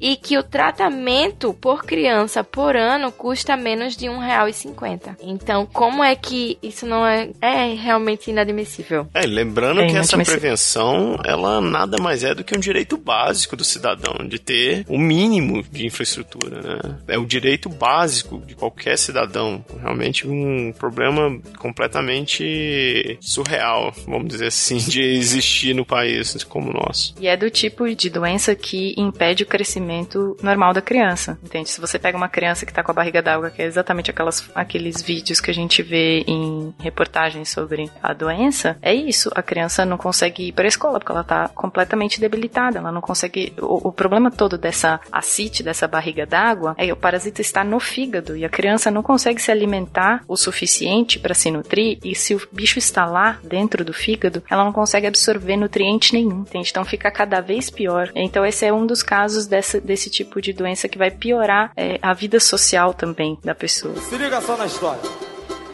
Zé Meningite já teve bronquite, leptospirose, campo, sarampo, catapora varíola, cachumba e gastrite. Bom, a gente comentou aqui sobre algumas dessas muitas doenças ainda negligenciadas, teriam tantas outras para citar aqui que não entram por total falta de espaço, estavam até na pauta, mas realmente não daria tempo da gente comentar, como a própria lepra que foi mencionada no início do programa, a elefantíase, a raiva que já foi citada é, principalmente no cast de zoonoses, a reumintíase de solo, enfim, tantas outras possibilidades possibilidades de doenças com tratamento, com prevenção, mas ainda assim relegadas, ainda assim negligenciadas. Motivos da negligência a gente já citou no início, a gente já comentou sobre a questão do, do foco ser justamente numa população mais carente, da, da falta de, de atratividade, muitas vezes pela lucratividade na pesquisa e tratamento de doenças. Só para não ficar assim, como se a indústria farmacêutica farmacêutica fosse um, um big vilão da história, entendeu?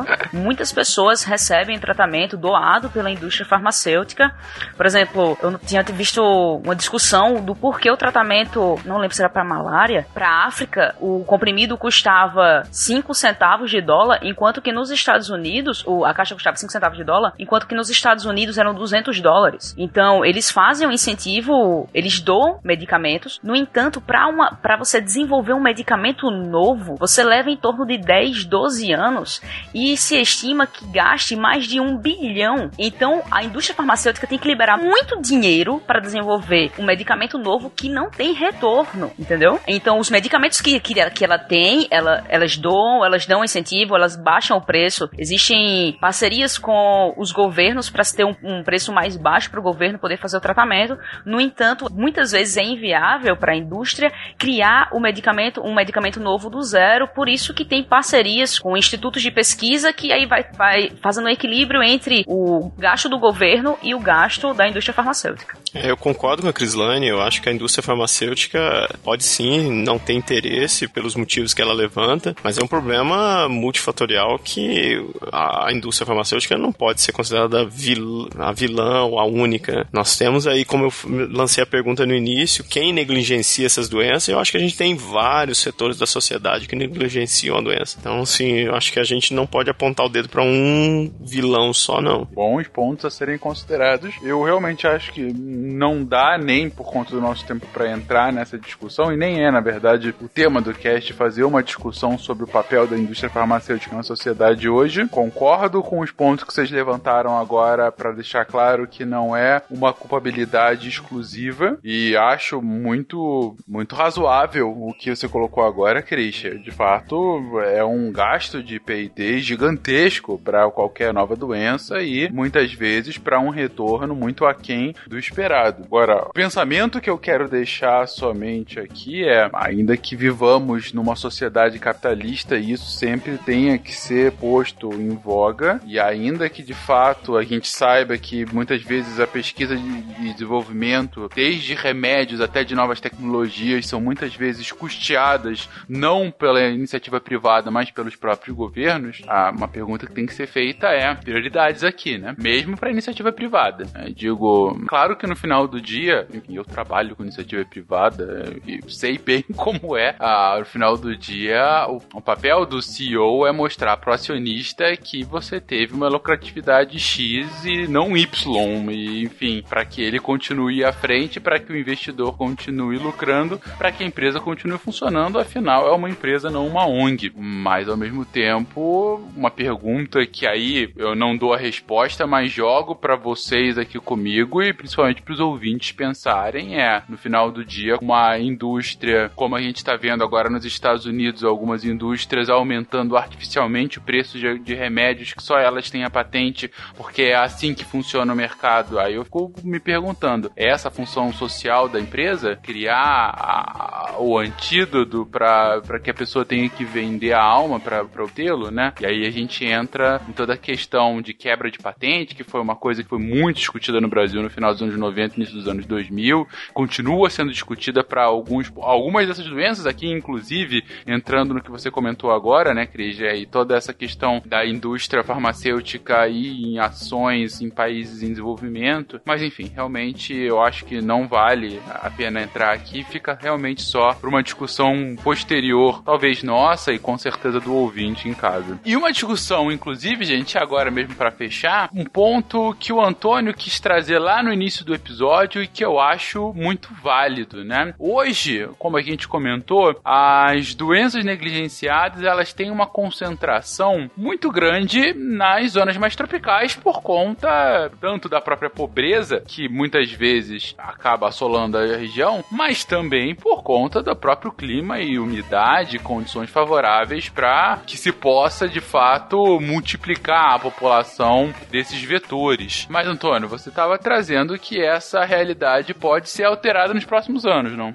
Eu estava lendo essa semana, se eu não me engano, uma matéria na Folha de São Paulo, onde se discutia a respeito do impacto econômico do aquecimento global, justamente em relação à questão das doenças. Porque essas doenças hoje, elas acabam tendo uma incidência alta né, nessas regiões que a gente comentou, muito pelo cenário propício para desenvolvimento de vetor, né, o clima e tudo mais. E isso se estendendo para regiões desenvolvidas, né, ditas desenvolvidas hoje no globo, você vai ter uma mudança geográfica no padrão dessas doenças. Quem sabe aí elas deixam de ser negligenciadas, né? Não sei. O ponto aqui a se considerar é que você tem a propensão de ter casos dessas doenças antes exclusivas aos trópicos para zonas hoje mais temperadas, mas que tendem a ficar mais quentes e mais úmidas, sim, né? Sim, sim. Eu tava, por exemplo, ano passado eu, eu, passei boa parte do ano no estado da Georgia, que é, fica ao sul ali do, dos Estados Unidos, e é uma região que o verão é um verão relativamente quente e muito úmido. Gostei da, da boa ação do relativamente quente. O quente pacas. é, pois é, Cris conheceu lá. Mas enfim, você vê que a presença, existe uma presença hoje muito forte do Aedes aegypti lá, porque eu vi outdoor para todo lado é, se divulgando o problema da zika lá.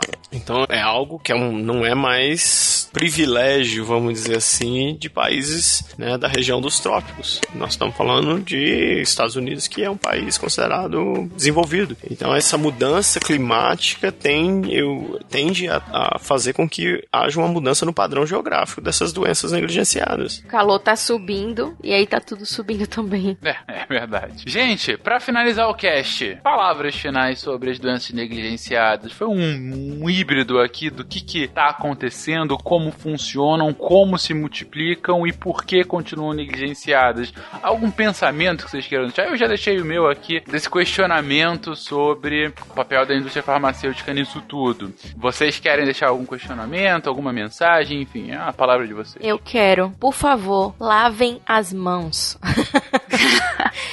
Isso evita 90% de tantas coisas que a gente falou aqui hoje. Lavar a mão. Quero deixar outra também. 2018 ano de eleição, 2020 também. Se se liguem aí na, em quem votar, porque faz parte. Eu deixo o final saneamento básico já. Eu de deixar pro final um pensamento para quem tá ouvindo é que por mais que se tenha que as doenças sejam negligenciadas, os medicamentos chegam nesses países e na, não dá para tipo o paciente não toma sozinho, não vai lá e pega sozinho. Boa parte de quem faz esse processo são os médicos sem fronteiras. Então, quem quiser ajudar, quem quiser participar, eles tinham um site, quiser contribuir com isso, é um, não é voluntário o trabalho, assim, eles, eles ganham, mas eles ganham bem menos e tem que deixar suas famílias e ir para países como a África e ficar tipo, seis, um ano longe de todo mundo em, um, em, em situações não tão legais quanto aqui e eles dedicam parte da sua vida a isso. Então quem quiser ajudar, fiquem, lembrem-se que existe alguém lutando para entregar os medicamentos a eles. Bom, eu acho que a gente tem que, como sociedade, ver que essas doenças negligenciadas e N outros problemas que nós temos hoje, eles são problemas nossos, não daquela população, daquele bairro mais pobre. Acho que a gente tem que encarar isso de forma coletiva. O Brasil está precisando desse senso coletivo para N problemas, incluindo o problema das doenças negligenciadas. Eu acho importante esse, esse enfrentamento como sendo um problema coletivo. Não negligencie esse podcast, gente. Mande pros amigos.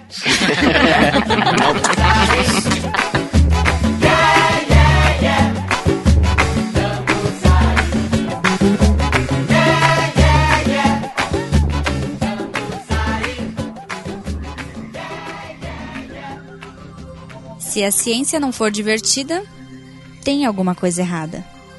Tem que ser divertida. A coisa mais divertida que tem é a ciência.